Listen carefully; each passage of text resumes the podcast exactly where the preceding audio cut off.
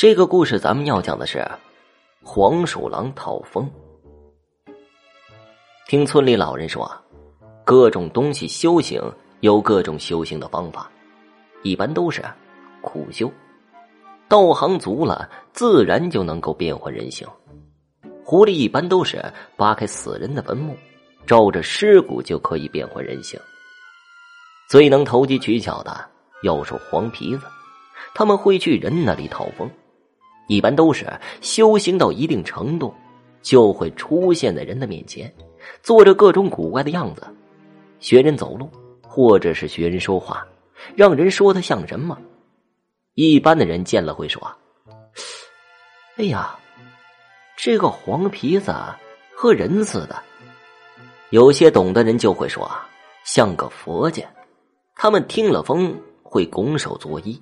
助了他修行，他以后也会报答这个人。有些人因为害怕，会惊恐的喊：“哎呀，这是个什么玩意儿啊！快滚！”甚至于用东西打他，这样就会毁了他的修行。以后他会报复的。七十年代的时候，村里刘大宝是在生产队里赶大车的。那天，他刚卸了车回到村里。在村中间路口撞见了邻居刘富，只见他在前面跑，媳妇儿在后面追着。村头的院墙上趴着不少脑袋，见刘富媳妇儿追他，有的喊快跑，这就追上了；有的喊刘富怕媳妇儿，有叫的有笑的，有的孩子趴在墙头上拿着棍子捅着疯媳妇儿，有的让里面看不见的拉起来踩到脚的。这不像是发疯啊！刘大宝看了后暗想：只见刘富媳妇儿嘴角淌着口水，呲着牙，左右古怪的搓动着，发出了咯吱咯吱的声音。这明显是被什么玩意儿给附身了。刘大宝立刻回到牲口圈，取了马鞭。那会儿，各家门前都堆着不少的柴火，大宝就开始挨个的找。在靠墙的地方有一个柴火垛，看见有个黄皮子像人念经似的，把两个前爪搭在一起，一颤一颤的，正作妖呢。这家伙活的年头可够久了，身上的毛都白了一多半。大宝后退两步，把鞭子抡圆了，啪的一鞭子抽了过去，正好抽到黄皮子身上，毛都飞起好几缕。滋滋的叫着，蹦了几个高，就钻到柴火垛里了。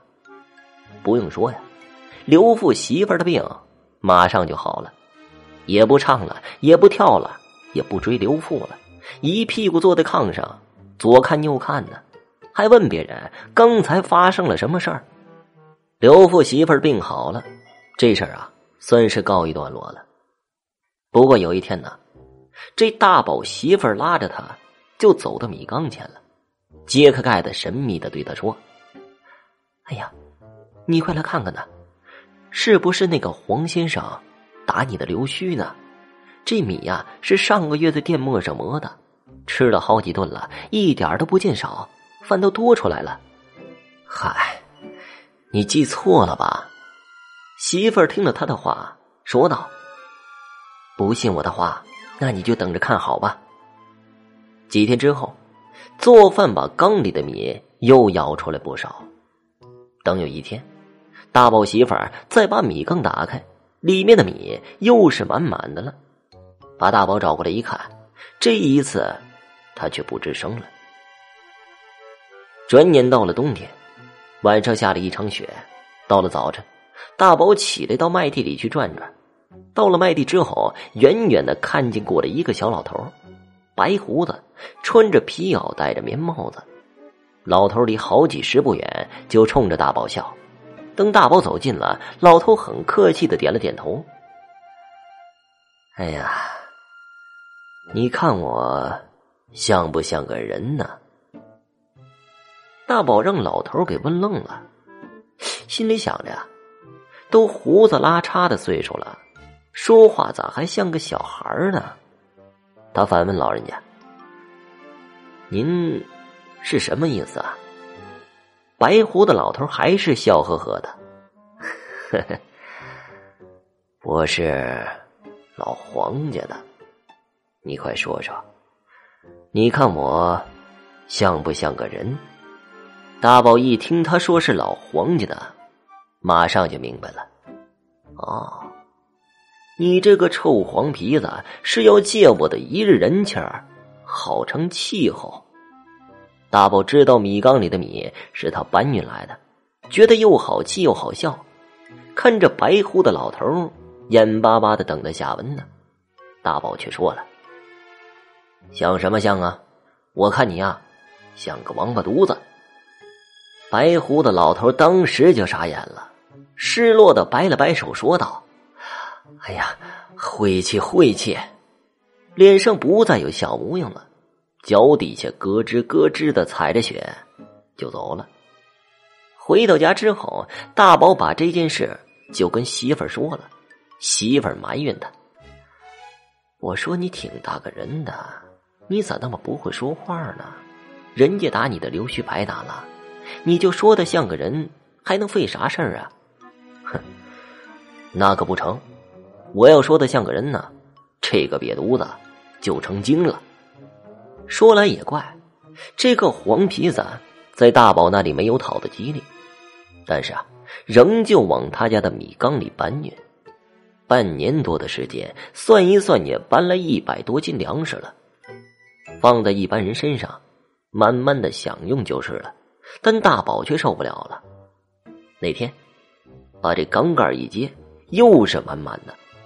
大宝自言自语的说了：“哎呀，我说黄先生啊，我和你不是一路的，你也别指望我。”能帮你说什么好话？这些米在我这是多出来了，那是不是在谁家就少了呢？要是你自己种的呀，你尽管往我这搬，我领你这情。要是你从别人家偷着搬来的，你这不等于祸害我吗？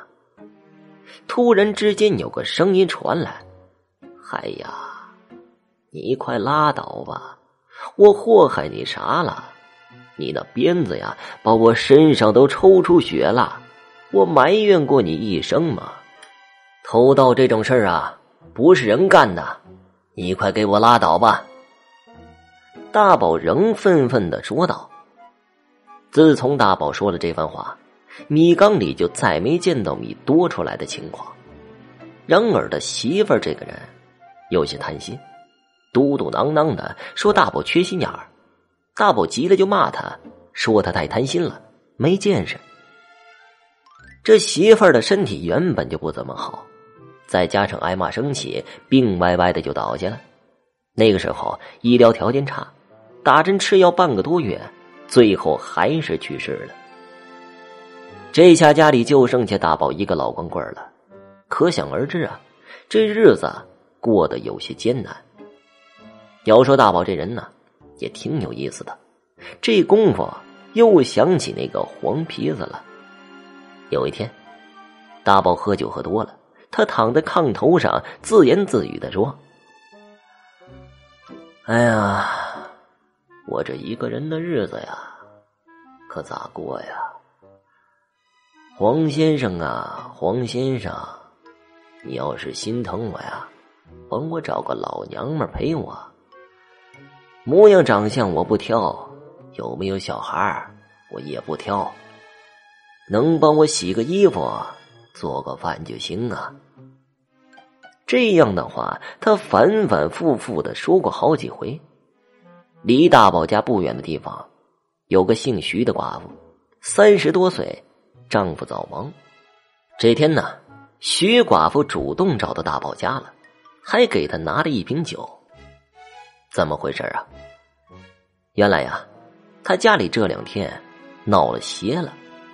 他的裤衩的袜子、小背心啊，都是女人私密性的东西，洗完了晾到外边的杆子上，一回头就找不着了。开始的时候，徐寡妇还以为被不安好心的男人给偷了，后来干脆晾在屋子里。隔了一个晚上，也找不见了。